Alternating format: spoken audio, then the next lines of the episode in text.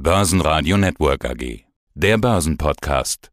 Freedom Finance, der Experte für IPOs. Schönen guten Tag, verehrte Zuhörer. André Wolfsbein, traditionell im Studio von Börsenradio und ich freue mich heute auf unsere Thema, nämlich auf die zwei IPOs, die wir nächste Woche begleiten werden. Und zwar die HashiCorp und die NU Bank. Hallo und guten Tag. Grüße dich. Herzlich willkommen zum Freedom Finance Langschläfer-Frühstück heute, so mit Augenzwinkern. Schöne Grüße aus dem verschneiten Bayern. Ich, ich sitze gerade hier vom Studiofenster. So stellt man sich Weihnachten vor. Dicke Schneeflocken, so mit vier Zentimeter Breite. Schnee hängt über den Bäumen, durchhängende Schneedecke. Ja, und wir sitzen gerade im Warmen mit so einer Kaffeetasse in der Hand. Ach ja, übrigens danke für die Zusendung des Kaffees und der Freedom Finance Tasse. Immer gerne, immer gerne. Herzlich willkommen zum Freedom Finance Frühstück. Lass uns starten. Ja, so eine gute Stimmung mit, mit Schnee. Ich bin so ein, so ein emotionaler Mensch, wenn es schneit, finde ich immer so gemütlich. Schön. Aber wenn, wenn man so gemütlich drüber nachdenkt, das Jahresende kommt, dann will man natürlich auch über die Finanzen nochmal checken natürlich. Und dann stellt sich die Frage, passen da vielleicht noch zwei IPOs rein ins Depot dieses Jahr? Jetzt seid ihr ja Spezialisten für IPOs. Was ist das Besondere bei euch? Also absolut richtig. Wir haben hier in der Dachregion haben wir einen Quasi-Monopolstatus, was die Teilnahme an IPOs oder das Partizipieren an IPOs äh, angeht. Wir sind einer der wenigen Broker, die Zugang zu den IPOs äh, gewähren. Sprich, wir bekommen die Aktien direkt von von den Underwritern, also sprich von Morgan Stanley, Goldman Sachs, Citigroup etc. Ja, aber man muss auch an der Stelle ja, im Klaren sein, dass wir ein Retail-Broker sind und unser Kerngeschäftsmodell nicht unbedingt das Partizipieren an IPOs ist, sondern wir gewährleisten den Zugang zu internationalen Märkten für unsere Mandanten bzw. für unsere Kunden. Und okay, um das, um das zu verstehen, also ihr habt quasi einen besseren Draht in die USA über eure Mutter, die an der Nasdaq ist. Absolut richtig, absolut richtig wie ist es dann mit der Zuteilung? Wie kann man sich das vorstellen? Schön, dass du es ansprichst, denn die Allokation, sprich die Zuteilung, ist auch ein großes Thema. Man möchte natürlich auch den vollen Betrag investieren, den man investieren möchte. Allerdings ist das nahezu unmöglich, den Betrag effektiv zu investieren, den man auch zur Verfügung hat, denn es spielen zweierlei Faktoren mit, nämlich die, die Oversubscription, also die Überzeichnung der jeweiligen Anteilsscheine also bei Airbnb haben wir oder hatten wir also eine 264-fache Überzeichnung. Also man muss sich das mal durch den Kopf gehen lassen. Also quasi auf eine Aktie stand eine Schlange von ja, mehreren hundert Investoren und dementsprechend ist das nahezu unmöglich, vor allem bei solchen IPOs wie Airbnb oder bei CureVac, äh, da eine, eine große Position aufzubauen. Und bei uns ist es auch so, dass, wie ich bereits erwähnt habe, unser Kerngeschäftsmodell nicht IPOs sind, sondern ganz normal Retail Brokerage. Und das Partizipieren an IPO ist einfach mal ein Weg, um die Mandanten zu honorieren, die aktiv bei uns handeln, die lange an Bord sind und die uns unterm Strich auch, Klartext gesprochen, viel operatives Geschäft bringen, sprich viel Kommission bezahlen. Da will ich jetzt nochmal nachfragen. Ich habe es trotzdem nicht ganz verstanden mit der Zuteilung. Das heißt, warum bekommt ihr jetzt eine bessere Zuteilung? Ähm, aber was heißt eine bessere Zuteilung? Wir bekommen die Zuteilung im Gegensatz zu allen anderen. Und also von einer besseren Zuteilung kann man hier nicht sprechen, weil die Zuteilung ist ja, ja, ist ja eine Zuteilung. Allerdings sind wir hier die Player, die überhaupt eine Zuteilung bekommen von den Underwritern. Okay, und wie, verstehe. Und wie die Zuteilung bei uns ausfällt, ist abhängig davon, wie überzeichnet dieser Anteilschein ist und wie wir diese Zuteilung intern vergeben, hängt von sogenannten Client Rating ab. Es heißt unterm Strich, je mehr man bei uns macht und je mehr äh, man bei uns handelt, desto mehr Aktien bekommt man dann auch bei jeweiligen IPO bzw. bei jeweiligen Emissionen oder Börsengang. Okay, alles klar, verstehe. Also die guten Kunden werden natürlich bevorzugt behandelt, ist ja auch normal in irgendeiner Form. Das heißt nicht, also was heißt bevorzugt, bevorzugt äh, behandelt, kann man auch so nicht sagen. Also es wird ja alles per Algorithmus gesteuert und wie gesagt, je mehr man macht, desto besser ist es. Also hier wird nicht nach Portfoliogröße beurteilt oder nach dem, wie viel Geld man zur Verfügung hat, sondern es wird einfach nur äh, danach beurteilt, wie aktiv äh, man als Mandant ist bei uns auf der Plattform. Alles klar. Sprechen wir über IPOs. Was IPOs sind und Börsengänge sind, brauchen wir nicht besprechen. Das setzen wir jetzt mal voraus. Es stehen zwei IPOs an, HashiCorp und New Holdings. Gehen wir ins Detail. Wer sind die beiden? HashiCorp wird am 8. Dezember an die New York Stock Exchange gehen. Viel weiß ich nicht. Es ist so eine Art Open Soft Cloud Firma. Es gibt einen Spruch von Hashi ist, vertrauen Sie nicht, authentifizieren Sie und autorisieren Sie alles. Was macht denn jetzt HashiCorp? Hm, absolut äh, gut vorbereitet, Hut ab. Also die HashiCorp, die bieten Cloud Computing Lösungen an. Also äh, man kann das mit SAP vergleichen, also mit einer, zumindest mit einer Sparte von SAP vergleichen.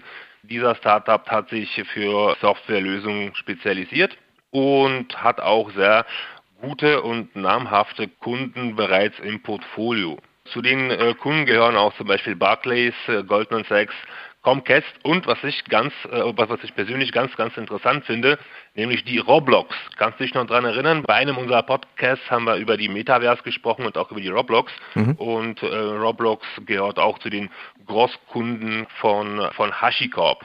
Also womit verdient jetzt HashiCorp sein Geld? Was ist das Geschäftsmodell? Es ist ja das übliche Freemium-Geschäftsmodell. Also was ist Freemium? Freemium ist, bei dem das Basisprodukt gratis angeboten wird, wenn das Vollprodukt in der Erweiterung kostenpflichtig ist. Also ähnlich wie bei Zoom. Der einfache Zugang kostet nichts, ist gratis und wenn man mehr mhm. will, dann muss man eben ein Abo hinterlassen.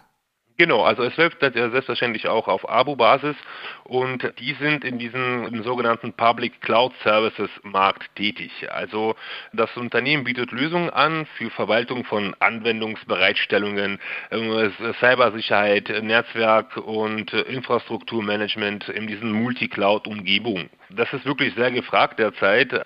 Laut einer Untersuchung eines Marktforschungsinstitutes dürfte dieser weltweite Markt für diese besagten Public Cloud Services bis 2024 äh, auf 676 Milliarden US-Dollar steigen.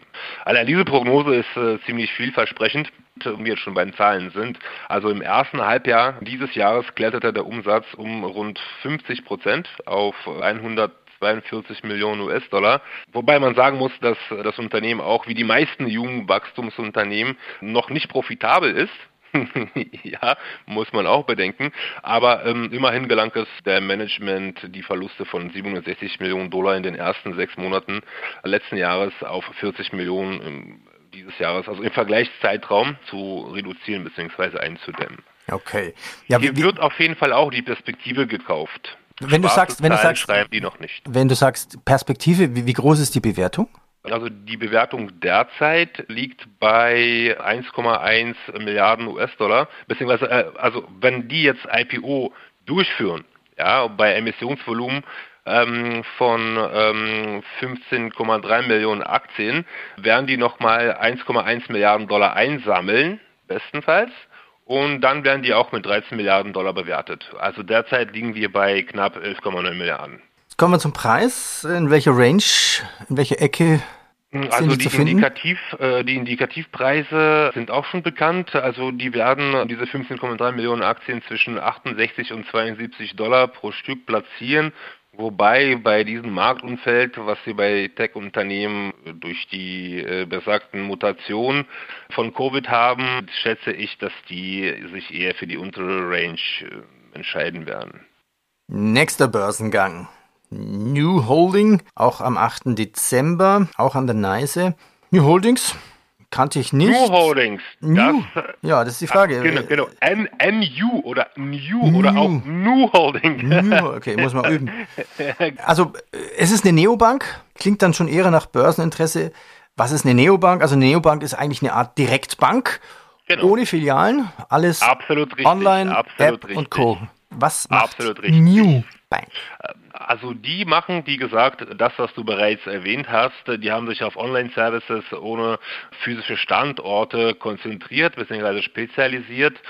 Und äh, das Interessante ist, dass einer der großen Investoren der Bank tatsächlich der Warren Buffett ist. Der ist da mit 500 äh, Millionen US-Dollar bereits investiert. Also ich meine, New Bank äh, kommt ja auch ähm, aus Brasilien, beziehungsweise hat sich äh, geografisch auf Lateinamerika fokussiert und das ist ein enormes Markt. Also in Lateinamerika leben mehr als 650 Millionen Menschen und von denen viele noch gar keine Bankverbindung haben, beziehungsweise gar keine Bankkonten. Und äh, dieser Markt, also diese, diese potenzielle Markt, wird auf 269 Milliarden US-Dollar geschätzt.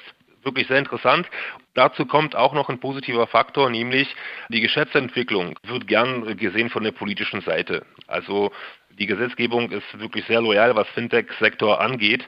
Und das ist wirklich eine sehr spannende Sache. Allerdings, ja. allerdings wird der Bild etwas getrübt, nämlich ähm, der Buffett hat ja auch äh, großen Stack in einen indischen Pendant zu äh, New Bank investiert. PayTM heißt es oder Payton. Und äh, nach dem IPO war es wirklich ein Desaster. Also die sind äh, wirklich ins Keller gerutscht. Und äh, dabei hatten gute Warren äh, so um die, ja, was waren das, 120 Millionen US-Dollar äh, erstmal verloren. Aber auch ähm, was dieses PayTM angeht und Indien angeht, äh, da bin ich auch ganz gute Dinge. Also Indien ist sowieso ein sehr interessanter Markt. Das wird auf jeden Fall früher oder später wird er sich auszahlen. Ob, ob der jetzt einen Papierverlust von 120 Millionen hat, okay, das kann er verkraften mit der Berkshire Hathaway. Um, um jetzt auch wieder zu äh, NU Holding zu kommen. Deswegen, dadurch, dass der Markt ein bisschen getrübt ist, hat sich die ähm, NU entschieden, die untere Preisrange zu nehmen. Also die wollten ja, die Indikativpreisrange von denen belief sich ja auf äh, 11 bis 12 Dollar. Die werden wahrscheinlich die 8 bis 10 Dollar Range nehmen müssen. Also Wachstum von Nubank ist atemberaubend. Ich habe da eine Zahl gelesen, Wachstum jährlich beträgt 100 Prozent. Sieht gut aus. Überleg es dir. Überleg ja, es dir. Min ja, ja. Lass uns mal ein paar Fakten positiv, negativ zusammenfassen. Ich habe da eine Liste gefunden, die würde ich gerne mal kurz hier einwerfen. Im Prinzip Monopol schon auf dem Digital Banking Markt in Südamerika. Mittlerweile 48 Millionen Kunden. Mhm. Guter Geschäftsruf. So, das Negative, also das Anlagerisiko, muss man ja auch erzählen. Momentan Verluste, zahlt keine Dividende. Also, wir müssen relativ viel Geld investieren, um die Bekanntheit oder die Marke in den neuen Märkten zu steigern. Und das gelingt denn auch. Also die bekommen, ähm, beziehungsweise der Kundenstamm wächst da jeden Monat um äh, durchschnittlich zwei Millionen neue Kunden. Also Stell dir mal vor, die Deutsche Bank würde zwei Millionen Neukunden jeden Monat generieren. Also bei uns in Industrieländern träumt man von solchen Wachstumsraten. Und ich meine, jeden Monat zwei Millionen neue Kunden kann sich sehen lassen. Dann gibt es noch was. Es gibt ja die gewisse Offshore-Rechtsprechung. Also möglicherweise gibt es nicht unbedingt das große Vertrauen in die New Holding Limited, also die Muttergesellschaft von New Banking. Ziehen wir ein Fazit beider Unternehmen, nochmal schnell von dir zusammengefasst, wie siehst du beide IPOs? Also ich werde vor allem bei Nubank aktiv investieren. Ich versuche auf jeden Fall eine größere Position zu ergattern. Und ähm, was die Zuteilung angeht, haben wir bereits besprochen. Wir haben auch die Möglichkeit, direkt am, am also im ersten Handelsstunden da per Limit Order reinzugehen. Also ich werde mir da auf jeden Fall eine vernünftige Position ähm, aufbauen. Also eine okay. Bank, äh, ich halte sehr viel von, nicht nur von Wachstumsraten. Also die wird tatsächlich die Klarna ablösen, äh, weil die Klarna ist ja derzeit, also dieses, dieses schwedische Fintech, ist ja derzeit die größte Neobank, ja, mit äh, 45,6 Milliarden Marktcap bzw. Bewertung. Und NU wird 50 Milliarden kosten, davon bin, davon bin ich überzeugt. Ich kann an die Zuhörer appellieren, setzen sich die beiden Titel, vor allem die NU Bank, ähm, auf die Watchlist. Da kommt einiges Interessantes auf uns zu, was das Unternehmen. Okay, wie ist das geregelt mit der Haltefrist? Gut, dass du das ansprichst. Bei uns ist das so, dass ähm, wir eine 93-tägige Lock-up-Frist haben, sprich ähm, Investoren, die bei IPOs teilnehmen, können die Position 93 Tage lang nicht abstoßen bzw. nicht glattstellen.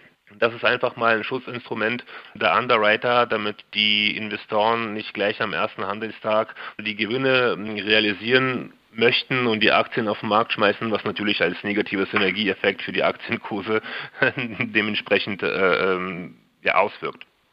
Wunderbar, herzlichen Dank. Ich danke dir. Das war das Freedom Finance Börsen. Ich habe zu danken. Messi. Ich habe zu danken. Ansonsten Sollten die Zuhörer noch einige Fragen offen haben, beziehungsweise mehr Informationen bezüglich der beiden IPOs wünschen, dann bin ich jederzeit börsentäglich erreichbar unter der 030 86321843 oder einfach mal ähm, Freedom Finance oder Freedom24 googeln und dort finden Sie auch meine Kontaktdaten. Nach wie vor André Wolfsbein, herzlichen Dank Peter und schöne Grüße aus sonnigen Berlin ausnahmsweise mal. Das Börsenfrühstück mit Freedom Finance. Mehr unter freedom24.com. Der Börsenpodcast. Börsenradio Network AG.